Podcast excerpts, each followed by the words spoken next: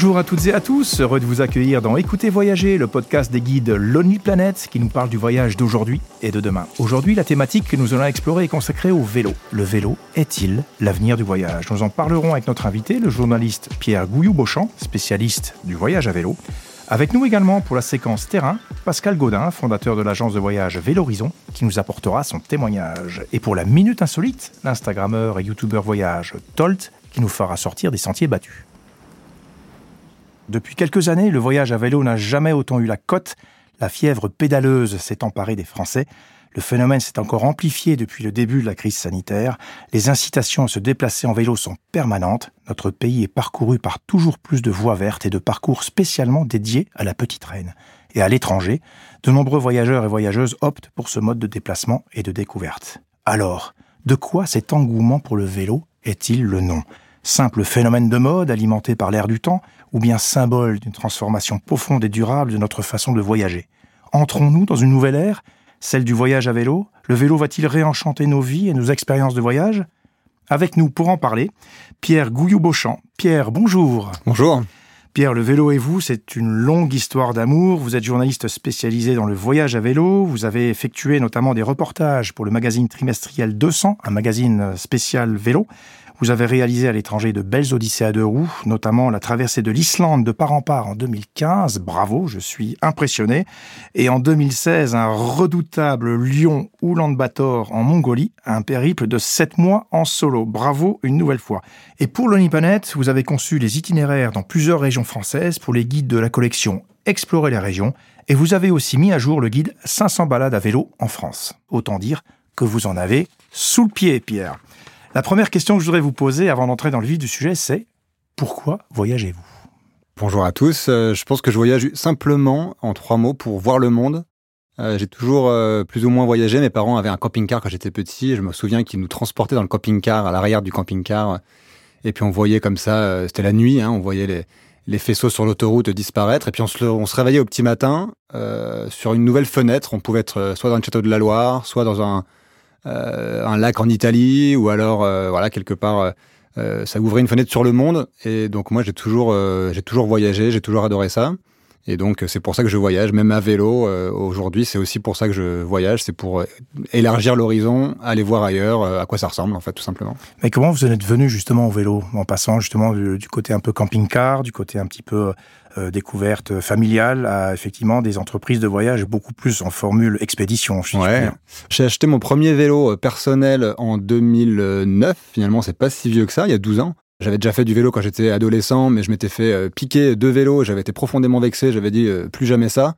Avec mon propre argent de poche, je me rappelle, c'est 3000 francs à l'époque. Donc je m'étais dit, bah écoutez, c'est pas pour moi, si c'est pour les faire piquer, j'arrête. Et puis j'avais acheté un nouveau vélo euh, donc en 2009 et je m'étais embarqué sur un premier voyage à vélo. C'était un peu bête, j'avais fait euh, Paris jusqu'à Rennes, enfin c'était l'entreprise. Et puis j'avais pas... Euh, j'avais mis des, quelques sacoches et j'étais parti, sauf que c'était en plein mois de février. Et à Sillé-le-Guillaume, je m'en rappelle, il neigeait des pattes de chat, donc j'ai dû m'arrêter avec 15 cm, enfin 15, j'exagère, mais 5 cm de neige sur, ma, sur toutes mes sacoches. Donc c'était un échec cuisant, mais ça m'a donné clairement l'envie de retenter l'aventure. Donc c'est à partir de là où tout a commencé. Alors vous dites tout a commencé, vous avez une expérience absolument incroyable hein, du voyage à vélo. Mais j'ai envie de vous poser une question de nature un petit peu philosophique, presque mystique. Est-ce que pédaler rend-il plus heureux? Ou alors le vélo est-il un mode d'accès au bonheur? Alors, je dirais évidemment oui. Je pense que contrairement à la marche, dans laquelle on peut vraiment déconnecter le cerveau et penser à des, enfin, euh, avoir une réflexion vraiment intense sur un sujet précis, je pense que lorsqu'on fait du vélo, justement, on pense à rien. Enfin, en tout cas, moi. C'est-à-dire que c'est une profonde méditation. Il y a une, sorte de vigilance permanente, une sorte de concentration permanente, parce qu'on ne peut pas laisser le cerveau divaguer trop, sinon on se casse la figure, très concrètement. Donc le, cerveau ne peut pas élaborer trop de théories, on ne peut pas avoir une réflexion, je ne sais pas, sur sa propre vie, sur ce qu'on peut faire, ce dont j'ai eu l'expérience du coup à pied. À vélo, c'est moins ça. C'est-à-dire que c'est le vide, on se laisse transpercer, traverser par le paysage, on est dans le paysage et on est uniquement dans le paysage. Et pour moi, c'est très relaxant. Et effectivement, ça participe, je pense, à une certaine euh, idée qu'on peut se faire du bonheur, c'est-à-dire euh, juste être dans l'instant présent, profiter de ce qu'on vit. Alors, ça peut être énormément de choses. Ça peut être euh, le, la qualité du paysage, mais ça peut être aussi le chaud, le froid, le climat, les, orages, la tempête, euh, la, communion avec les éléments finalement. Exactement, et ça j'adore, vraiment. Alors il y en a certains qui trouvent leur bonheur dans la flânerie et la contemplation des paysages, d'autres sont des avaleurs de kilomètres. Alors vous, quel genre de cyclo-voyageur êtes-vous justement? Ah ben ça dépend quel vélo vous me mettez entre les jambes. Ça veut dire que si jamais j'ai un VTT, je vais être dans, plutôt dans l'énergie euh, pure, euh, aller m'avaler des kilomètres en montagne. Pour les dévaler, ça va être très ludique en fait. Je vais être un peu comme un gamin. D'ailleurs, je l'appelle mon joujou, hein, mon VTT. Si vous mettez un vélo de route, ça va être plus pour effectivement avaler du kilomètre. On fait, on fait des 200 km par jour. Euh, donc on s'arrête pas trop. On regarde, on regarde pas vraiment la montre, mais on n'est pas là pour, euh, pour visiter. On est là pour euh, traverser le paysage, vraiment, se challenger un petit peu aussi au niveau personnel.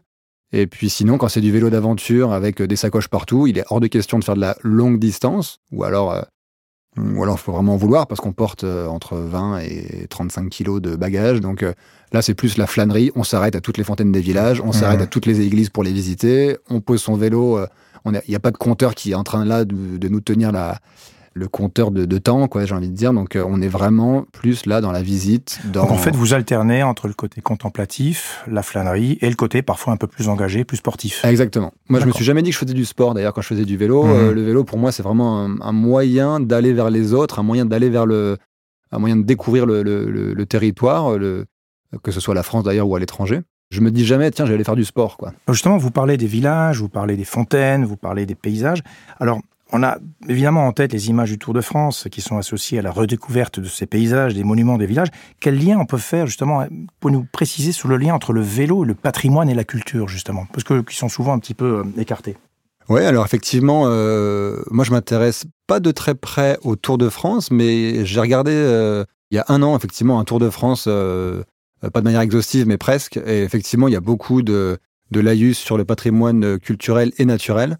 Moi, je pense que justement, le vélo, ça permet d'aller voir de village en village, beaucoup plus que la marche, par exemple. En vélo, on est vraiment mobile, on va vite, on va en moyenne à 20 km heure, euh, enfin entre 15 et 20, quoi, on va dire.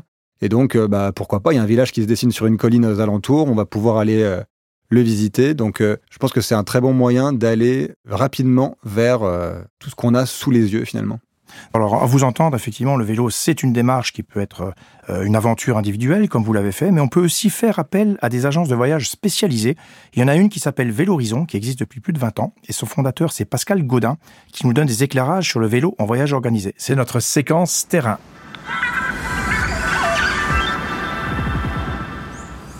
Alors l'évolution de, la pratique, euh, elle va vers euh, une démocratisation de, la pratique du vélo.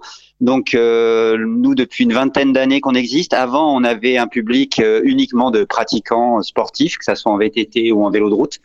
Et euh, depuis un peu plus de cinq ans maintenant, on a un public qui est non sportif, non cycliste, et qui se met à, au vélo pour uniquement pour des vacances éventuellement, mais qui a envie de, de, pratiquer le vélo pendant les vacances. Ces dernières années, les, les destinations qui avaient qui avaient la côte, c'était essentiellement les îles euh, proches, on va dire, les îles européennes, donc ça soit les Baléares, euh, les Canaries, euh, la Sardaigne, la Corse, par exemple, les Açores aussi. Le gros avantage souvent sur les îles, c'est que les côtes sont assez touristiques, mais que dès qu'on rentre dans les terres, c'est beaucoup plus sauvage. les gens ont plutôt tendance à aller sur les plages ou sur les complexes balnéaires mais la nature finalement elle est, assez vaste et, peu fréquentée.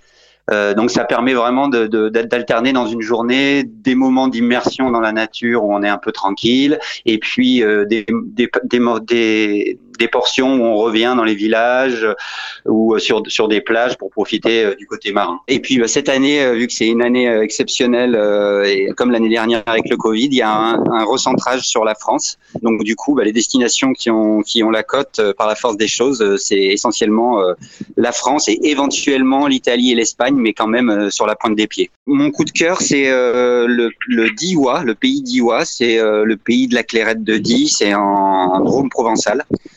Euh, c'est vraiment une région coup de cœur parce que bah, déjà euh, c'est euh, c'est assez impressionnant au niveau des paysages. On est au pied du Vercors, sur les contreforts sud. Il y a de, de très belles falaises, de belles forêts de pins. ça sent, c'est un mélange entre Alpes du Nord et Alpes du Sud. On a toute la végétation du sud, donc avec ben, du tournesol, de la vigne, du buis, de la lavande. Mais on a aussi des, reliefs bien marqués qui sont vraiment très beaux, euh, Donc au niveau contemplation, c'est vraiment c'est vraiment du bonheur. Et puis c'est une région qui est peu habitée, avec des petits villages en pierre qui ont beaucoup de charme. Donc c'est vraiment toujours agréable en vélo d'aller d'un village à l'autre et de se poser sur la terrasse, comme on en rêve tous d'ailleurs en ce moment.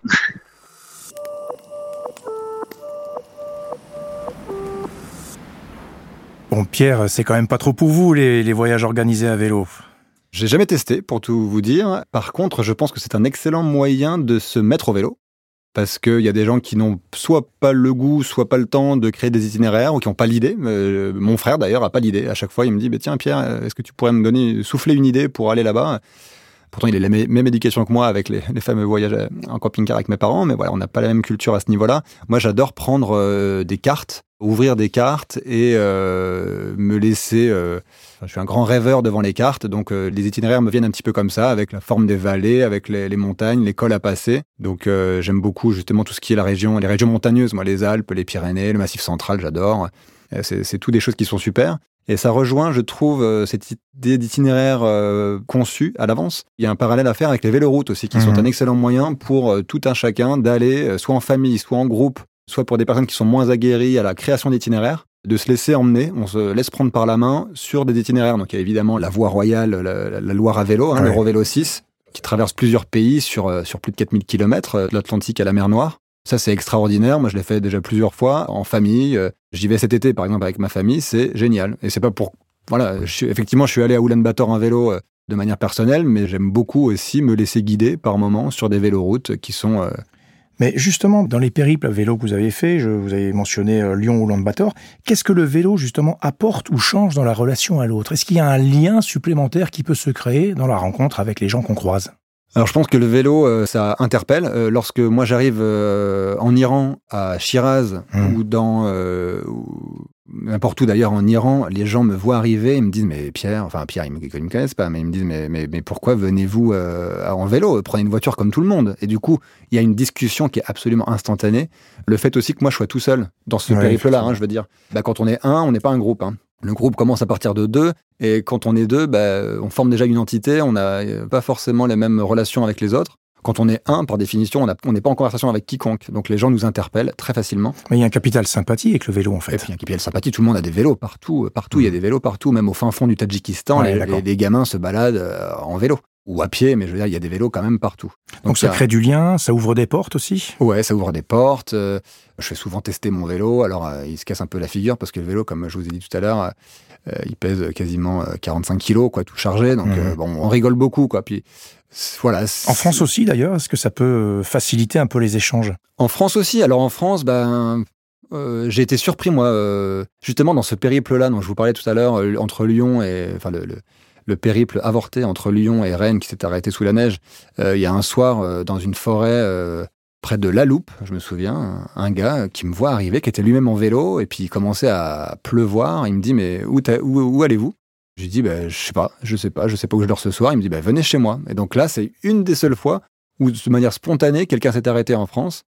Et donc en France aussi, il y a beaucoup de gens qui disent qu'on n'est pas hospitalier, qu'on est renfermé, que ceci, cela. c'est pas vrai. Il, faut, il suffit de, de se laisser euh, transporter. Il faut savoir voyager dans son propre pays, je pense, et savoir saisir un peu les opportunités aussi. Les gens sont euh, formidables, que ce soit en France ou au Tadjikistan ou en Italie. Alors justement en France, Pierre, vous avez vu des paysages magnifiques. Euh, et connaissez-vous la Meuse par hasard? Non. Alors la Meuse. La Meuse, un département de la région Lorraine. Alors c'est le coup de cœur que je tenais à vous faire partager dans ce podcast. La Meuse, un département très rural, empli de paysages bucoliques, champêtres, parcourus de routes secondaires comme vous les aimez bien, Pierre, qui se prêtent à merveille à la pratique du vélo. Et mieux encore, il y a un itinéraire cyclotouristique dont vous n'avez peut-être pas connaissance, qui a été spécialement aménagé, qui s'appelle la Meuse à vélo et qui suit le cours du fleuve Meuse depuis sa source près de Langres, en Haute-Marne, jusqu'à son embouchure en mer de Nord, soit 900 km. Alors moi, je l'ai fait dans la partie Lorraine en quatre étapes avec un total de 200 km, ce qui correspondait quand même beaucoup plus à mes moyens physiques. Point de départ, neuf châteaux. De là, j'ai fait une première, un premier tronçon de 45 km. Hein, donc, vous voyez, c'est quand même relativement tranquille. Jusqu'à Vos couleurs, Vos couleurs, la patrie de Jeanne d'Arc, où l'on peut visiter un musée qui lui est consacré. Donc, une mise en jambe toute simple. De Vos couleurs, j'ai ensuite roulé le lendemain jusqu'à Saint-Miel, une petite étape de 50 km sur des routes pittoresques qui serpentent le long de la vallée de la Meuse, avec une halte à mi-chemin, une halte un petit peu spéciale, Pierre, tenez-vous bien, dans la capitale de la Madeleine. Est-ce que vous la connaissez C'est Commercy. Voilà. Alors évidemment, j'ai pas résisté à la tentation, j'ai mis pied à terre et je confesse avoir fait une pause gourmande à la Cloche Lorraine, l'une des deux entreprises familiales qui perpétuent la tradition de la fabrication artisanale de ce biscuit moelleux et doré si cher à l'écrivain Marcel Proust. Revigoré par cette pause gourmande, j'ai pu sans difficulté continuer jusqu'à la jolie cité de Saint-Miel, autre ville euh, très peu connue euh, de cette vallée de la Meuse, Saint-Miel et ses jolis hôtels particuliers d'époque Renaissance. Le lendemain, changement d'ambiance complet pour cette troisième étape entre Saint-Miel et Verdun. Un parcours très roulant de 50 km, en partie le long d'une voie verte, avec une arrivée tout en douceur, très soft sur Verdun, une ville surprenante arrosée par le fleuve Meuse et ses bras d'eau où se croisent péniches et bateaux de plaisance en été. Un air presque méditerranéen dans cette ville du Grand Est. Verdun, bien sûr, c'est aussi le tourisme de mémoire. Visite à vélo des champs de bataille à 8 km au nord de la ville, dont l'impressionnant ossuaire de Douaumont et la tranchée des baïonnettes. Et je trouve, je puis vous dire par expérience, que d'avoir découvert ces sites très poignants, très forts émotionnellement, sur un vélo, sur un deux roues, en prenant son temps, ben, je trouve que cela a ajouté une dimension spirituelle supplémentaire à cette expérience très particulière. Quatrième et dernière étape de ce parcours en Lorraine, de cette Meuse à vélo, entre Verdun et Stenay, Stenay, près de la frontière avec la Belgique, un itinéraire très vallonné qui traverse des villages rues typiquement lorrains. On enchaîne les superbes points de vue sur la campagne meusienne, avant de finir dans une ville, là encore très peu connue, qui s'appelle Stenay, avec une influence de la Belgique toute proche, car Stenay, c'est la place forte de la tradition brassicole en Lorraine. Arrêt obligatoire évidemment au musée de la bière, installé dans l'ancien magasin aux vivres de la Citadelle. Voilà, c'était mon coup de cœur euh, pour les parcours vélo. Euh, ça vous inspire, vous qui connaissez pas la Meuse, Pierre Ah, ça m'inspire. Et puis, euh, j'irai certainement traîner mes roues là-bas. Alors, je veux juste rebondir sur le fait que vous disiez que c'était pas forcément beaucoup 50 km. En fait, 50 km, c'est rigolo parce que ça correspond à peu près à la distance qui sépare quasiment deux régions de, de visages différents en France. C'est-à-dire que si vous faites 50 km en France, on a la chance d'avoir un pays qui est extrêmement mhm. diversifié. C'est pas la peine d'aller au bout du monde pour vivre des aventures cyclo euh, touristique extraordinaire en France. On a un pays, c'est génial pour ça. On a des, extrêmes, enfin, des régions qui sont euh, qui ont des visages euh, radicalement différents. Et dès qu'on fait 50 km, on change de région, de paysage, de culture quasiment. Chose qu'on aura peut-être moins avec la randonnée pédestre, où il faut beaucoup plus de temps pour s'imprégner de ces paysages et du changement des paysages, justement. Ouais. Ouais, mais par exemple, si vous partez de Lyon, vous allez vers euh, Plein Ouest, mhm. bah, vous avez les monts du Lyonnais, puis vous traversez la Loire, puis vous traversez les monts du Livradois-Forez, puis la plaine de la Limagne, et puis le Puy de Dôme, et puis après vous descendez euh, sur la Dordogne, et puis vous vous laissez couler, puis vous arrivez à l'océan Atlantique. Mhm. je veux dire, et tout ça en traversant des, plateaux calcaires. Enfin bon, c'est quand même assez extraordinaire. Donc, euh, j'encourage tous ceux et celles qui ont, euh, qui aiment notre joli pays à le découvrir, à le sillonner à vélo. Vous serez évidemment pas déçus. Il y a des petits bijoux au niveau de la vallée du Célé, au niveau de la vallée du Lot. Au niveau de la, Dordogne, évidemment, il faut pas y aller en été parce qu'il y a trop de camping-cars. Mais si vous êtes hors saison, mhm. c'est vraiment extraordinaire. Toujours bien d'avoir un but. Euh, moi, j'aime bien avoir un but un peu, euh, euh, comment dire, pas poétique, mais qui un peu romantique. Ça peut être. Alors moi, j'insiste sur la, la, la portée aussi presque mystique. Hein, c'est un mot que j'ai employé tout à l'heure. est-ce que dans les parcours à vélo que vous citez, est-ce qu'on peut retrouver comme dans certains itinéraires de randonnée, je pense au chemin de Saint-Jacques de Compostelle, est-ce qu'on peut retrouver une composante presque mystique justement dans le vélo, dans, les, dans certains parcours à vélo? Euh. Autant en randonnée, c'est établi, hein, Saint-Jacques-de-Compostelle, il y a plein de chemins un petit peu spirituels comme ça. Est-ce qu'en vélo, on peut retrouver cette sensation-là? De manière personnelle, moi, je l'ai pas vécu. Je sais que de toute façon, on peut parcourir, euh, faire Saint-Jacques-de-Compostelle à vélo. Par contre, comme disait euh, tout Pascal Godin de, de Vélorizon, il y a effectivement des modes dans le vélo.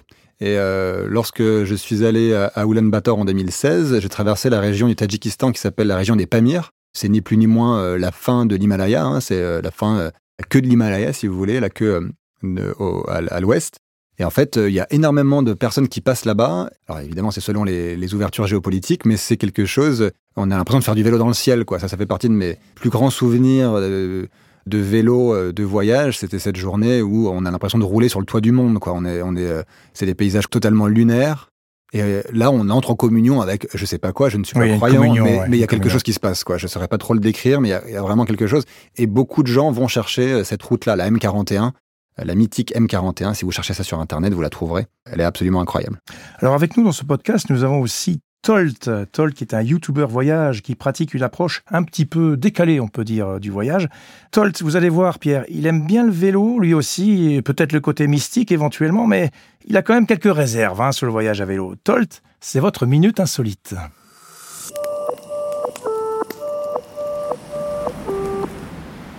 Bah oui, euh, vous êtes bien gentil à nous parler de voyage à vélo, euh, mais les flemmards comme moi, vous y avez pensé? Non, parce que bon, le Tour de France cycliste, quand tu le regardes à la télé, ça a l'air sympa, mais je suis pas certain que se faire injecter de l'EPO dans chaque cuisse avant de partir en vacances soit recommandé par l'OMS. Mais heureusement, pour les flemmards comme moi, eh ben, j'ai eu la chance de tester une solution pour découvrir la France en pédalant sans trop d'efforts. Alors j'étais dans le Berry et j'ai pu essayer les services de Rétro Émotion, une agence de voyage qui propose des road trips au volant ou plutôt au guidon de véhicules d'époque. Et à cette occasion, j'ai pu enfourcher un deux roues qu'on ne croise vraiment plus beaucoup dans les rues, mais que vous devez tous connaître, le Solex. Vous savez, cette bicyclette avec un moteur au-dessus de la roue avant qui a vu le jour dans l'entre-deux-guerres. Je vais pas vous mentir, euh, quelques minutes sont nécessaires pour la prise en main, mais une fois qu'on a apprivoisé l'engin, c'est un bonheur incommensurable. On voyage à travers les chemins de campagne à une vitesse idéale pour les apprécier à leur juste valeur, mais surtout, on voyage dans le temps.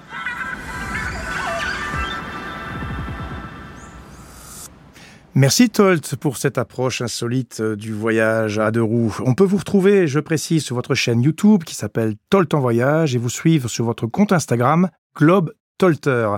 Pierre, justement, le Solex, vous avez déjà essayé cette approche également très originale de, de nos petites routes bah Effectivement, je crois qu'on voyage dans le temps. Mon père m'en a toujours parlé, pas que mon père soit très vieux, il n'a pas encore 70 ans, mais, moi, je l'ai jamais connu. Je, vois exactement à quoi ça ressemble. Le Tolt, je pense que aussi c'est pareil. On n'est pas la génération où, euh, où, on a vraiment connu ça, mais ce serait intéressant de tester. En tout cas, les nouveaux Solex, ce sont les, VAE, les vélos à assistance électrique, qui permettent de niveler un petit peu les niveaux et de permettre à des personnes qui sont euh, pas forcément aguerries au vélo, qui se sentent pas, qui se disent non mais j'ai pas le, je vais pas faire le poids, d'intégrer des groupes et de voyager avec soit leur conjoint, soit leur conjointe, ou avec des groupes qui, on pense, sont, sont au-dessus de nous en termes de niveau cycliste. Donc je pense que c'est pas mal pour ça.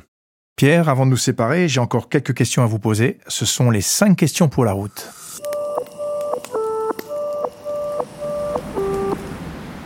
J'ai envie de vous demander, c'est quoi le lieu le plus insolite que vous ayez visité? En vélo, je parle. Hein euh, il y en a eu beaucoup. Euh, il y a les champignonnières euh, sur la Loire à vélo, par exemple, où on fait bah, au niveau de Saumur, là-bas, où on rentre dans la dans la construction troglodyte, dans les mhm. trous. C'est assez incroyable. Ça, c'est en France. Dans la vallée du Célé aussi, où on est complètement contre une falaise. Ça a été creusé dans la falaise, et puis on est comme ça en balcon entre la falaise et la rivière. Il y a évidemment le, à l'étranger, l'ancienne capitale du Monténégro, en haut, derrière la montagne noire, euh, qui est complètement décatie, mais il y a mhm. encore les anciennes ambassades, comme ça, c'était assez euh, suranné et assez improbable. Je n'avais pas prévu d'aller là-bas, mais je me suis retrouvé là-bas, c'était assez, assez fou.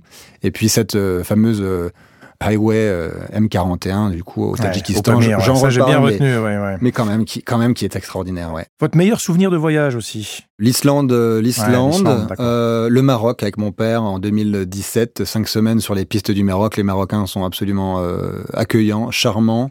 On a passé un, cinq semaines vraiment, c'était du un de mes meilleurs souvenirs. C'était pas très loin le Maroc, hein, mais mhm. on s'est embarqué à 7, euh, donc dans, le port de 7 euh, pour 36 euh, heures de traversée. On a débarqué à Tanger et puis instantanément, en une demi-heure, on était au milieu de la vie marocaine avec les odeurs, le soleil. Enfin, c'était complètement fou et on est redescendu jusqu'au sud de l'Atlas. Donc, on a traversé le Rif, l'Atlas marocain, l'anti-Atlas. C'était extraordinaire jusqu'aux portes du désert. Votre pire souvenir de voyage? Il y en a pas beaucoup, je vous avoue, euh, parce qu'en fait un orage, on, l'a vite oublié, puis on l'a vite transformé en anecdote pour ses potes en disant t'as vu un peu ce que j'ai vécu, donc en fait c'est pas le pire. Il y a une fois quand même où euh, en Turquie, euh, euh, une, euh, Les chiens, non euh, Ah non, les chiens. pas les chiens il suffit de rouler vite. Hein, et il suffit de rouler ouais, vite. C'est hein, c'est les chiens à vélo qui poursuivent le vélo et c'est assez particulier. J'avais un petit compteur 38,5. J'ai remarqué les Kangals ah, ne courent pas plus vite que 38,5. redoutable. Donc j'avais, je m'étais amusé avec ça. Non, il y a une, une grand-mère un jour. Sa, petite fille m'avait gentiment accueilli chez elle. La grand-mère revient et m'a chassé de chez elle en disant mais tu te rends pas compte, t'accueilles un étranger chez toi. Donc et il y avait un orage mais absolument carabiné justement dans la région de, de Kangal l'est de la Turquie. Voilà, l'est de la Turquie, en Anatolie. Et je me suis retrouvé à monter ma tente sous une tempête de grêle. Mmh. Donc je vous laisse imaginer le, ah, bah, c'est pas la panique parce qu'il faisait pas non plus très froid. Et puis ensuite le, père est arrivé et il a engueulé la grand-mère, il a toqué un peu sur ma toile de tente en me disant mais euh, déconne pas, reviens, reviens. D'accord. C'est dantesque quoi. c'est le pire, mais en fait ça fait une anecdote. Il, y a, une belle rencontre finalement. Une belle ah une extraordinaire rencontre. Ouais. Euh, Pierre, votre destination préférée? J'ai compris que ça pouvait être le Maroc ou l'Islande. Oui, ça peut être la Corse. Ah, ça peut être la Corse. Ça peut être le Massif central, euh, pour lequel euh, d'ailleurs je vais euh, aller tourner les roues là pour Lonely Planet dans, dans deux semaines. D'accord. Vous êtes entre le Puy-en-Velay et Clermont-Ferrand, en passant par en passant par la Bourboule, en passant par le Puy-Marie, les Monts d'Or. c'est votre prochain voyage. Ouais, et ça j'adore. Vraiment, c'est le Césalier, le plateau, le plateau du Césalier à vélo, c'est incroyable. c'est la petite Mongolie. La petite Mongolie française. On est complètement ailleurs, quoi. Donc il n'y a pas vraiment besoin d'aller très loin. Ouais, tout à fait, exactement. Pierre, avant de nous séparer, encore quelques conseils de lecture pour prolonger euh, notre voyage à vélo. À vos cycles, le guide du vélo féminin de Louise Roussel, euh, chez Tana Édition, un ouvrage remarquable qui conjugue passion du vélo et engagement féministe. C'est plein de conseils, de témoignages et de suggestions pour toutes celles qui hésitent encore à franchir le pas. Autre ouvrage que nous recommandons, Vélo nomade, du cyclotourisme au bikepacking, itinéraire au plus près de la nature de Laurent Bellando, également chez Tana Édition. Un ouvrage consacré au nomadisme à vélo avec plein de conseils pratiques sur la préparation, des itinéraires, toutes les ressources d'hébergement autour de ces itinéraires. Chez Lonely Planet, évidemment, le vélo est aussi à l'honneur à travers plusieurs ouvrages, dont Vélo autour du monde, le plus beau parcours de la planète, paru en 2019, 50 récits et 150 idées d'itinéraires pour découvrir le monde en pédalant. Également paru chez Lonely Planet, L'Europe à vélo, les plus beaux itinéraires sur le continent et 500 itinéraires à vélo en France, balades et randonnées de tout niveau, une mine d'idées pour vos vacances cet été sur les routes de France. Et j'ajoute également, toujours chez Lonely Planet, les fameux cahiers vélo détachables des guides sur la France de Lonely Planet dans la collection Explorer la région, auquel vous avez d'ailleurs participé, cher Pierre, des cahiers détachables avec des itinéraires pour prendre la route, quel que soit son niveau. Bretagne, Corse, Côte d'Azur, Pyrénées, Château de la Loire, Lot, Aveyron, Vallée du Tarn, Bordeaux, Gironde et Languedoc et Roussillon. C'était Écoutez Voyager, le podcast de Lonely Planet, présenté par Jean-Bernard Carrière. Un grand merci à Marie Thureau et au studio Empreinte Magnétique pour la production et la réalisation, à Didier Ferrat pour la direction éditoriale et à toute l'équipe de Lonely Planet. À bientôt pour de nouvelles aventures voyageuses.